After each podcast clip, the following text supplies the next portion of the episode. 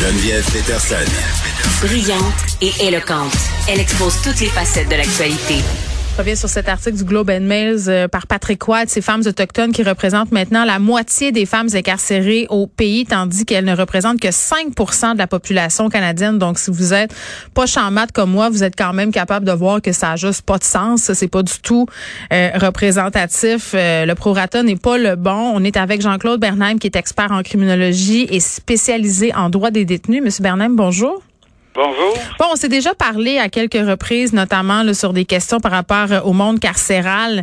Euh, c'est plate à dire, mais on n'est pas surpris. En tout cas, moi, je suis pas tombée en bas de ma chaise ce matin en lisant ça dans le Globe and Mail, cette surreprésentation des femmes euh, autochtones en prison. Puis c'est pas d'hier. En décembre dernier, c'était déjà à 48% euh, C'est une question simple, mais en même temps excessivement compliquée. Comment ça se fait qu'on est rendu à ce chiffre-là? Comment on en est arrivé là? Ben, c'est simple. Euh, je pense l'explication, c'est l'inertie des pouvoirs publics.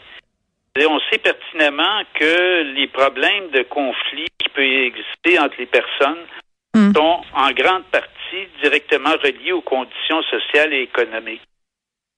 Et on sait que les Autochtones euh, se retrouvent parmi les populations les plus mal euh, dans la pyramide sociale au Canada. Ouais. Et par conséquent, euh, ben on les retrouve, euh, on les retrouve en prison. Puis c'est intéressant de voir que par rapport à ce pourcentage-là de femmes autochtones détenues présentement, là, ce 50 %-là, le pourcentage d'hommes autochtones est, est, moins élevé, 32% Comment on explique cet écart-là de sexe finalement? Ben, je pense que au niveau des, du rapport homme-femme par rapport à la prison, c'est hmm. que les milieux autochtones sont des milieux différents de l'ensemble des sociétés. Il hmm. faut comprendre que les réserves euh, sont des milieux fermés, éloignés des grands centres, et euh, beaucoup d'hommes quittent les réserves et s'en vont ailleurs. Par conséquent, le, le, contexte, la dynamique sociale euh, peut pas être comparé à ce qu'on retrouve normalement dans la société dans les villages et dans les villes. Et par conséquent, les, les résultats de, de cette euh, situation euh, fait en sorte que euh, grand nombre de femmes autochtones se retrouvent hmm. finalement en prison. Est-ce que le, la question du racisme systémique pourrait expliquer en partie la surreprésentativité des Autochtones à l'intérieur de notre système carcéral? Ben, le racisme systémique, oui, dans une certaines mesures, mais c'est pas la seule explication. C'est que le, le code criminel est discriminatoire. Pas, c'est pas du racisme, de la discrimination. C'est-à-dire que le code criminel discrimine les gens en fonction de leur statut social. Je donne un exemple très simple. Oui, allez-y. Vous commettez un vol à l'étalage, vous êtes condamné, vous êtes un criminel, vous avez un casier judiciaire mm. éventuellement, vous allez en prison.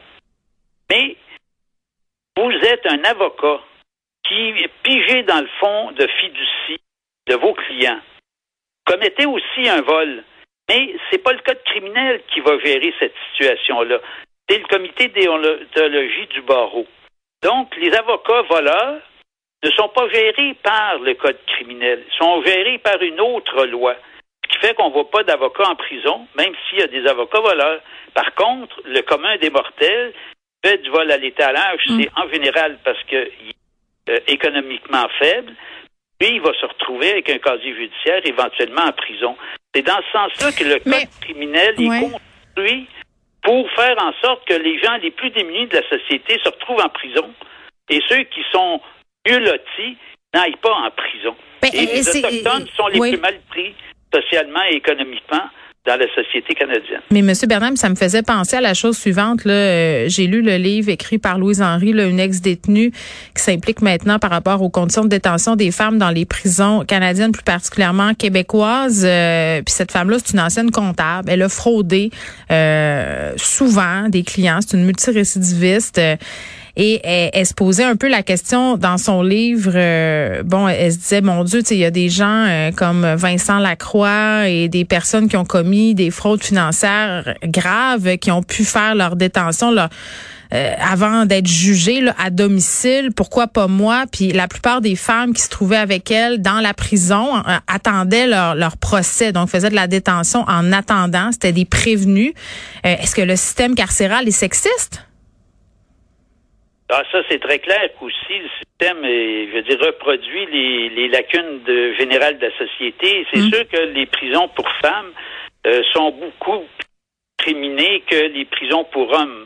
Je veux dire, on est encore dans mm. le, le, traditionnel masculinisme.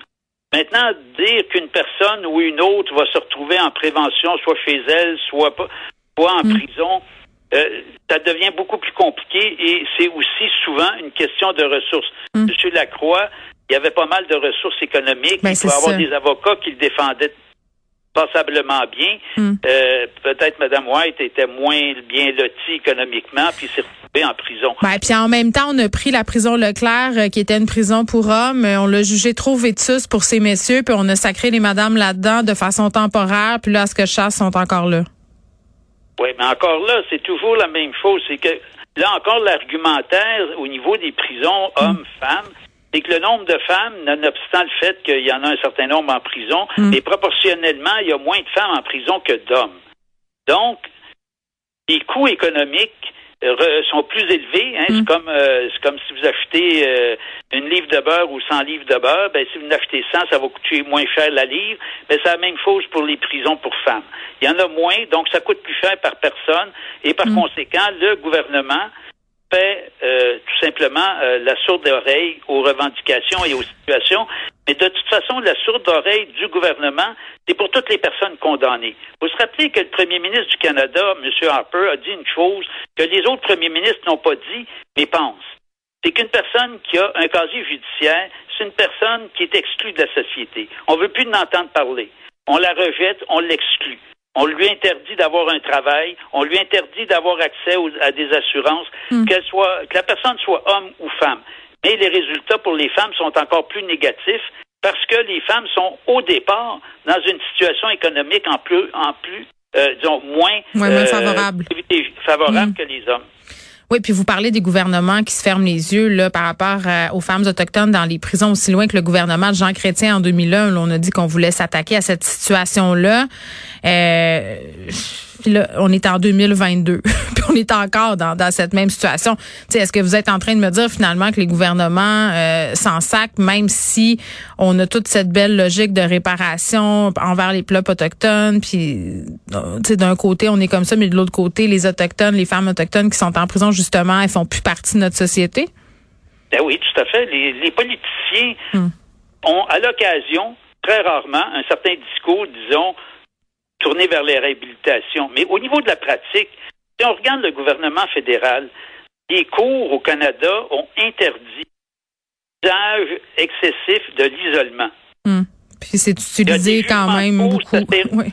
Et puis qu'est-ce qu'ils font? Ben, ils font hmm. ça systématiquement et le gouvernement du Québec encore plus.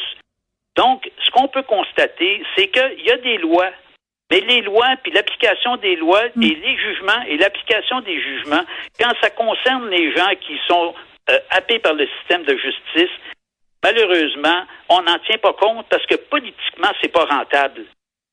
Ça ne rapporte pas de vote. Ça ne permet pas de faire élire des députés. Par conséquent, on les néglige totalement.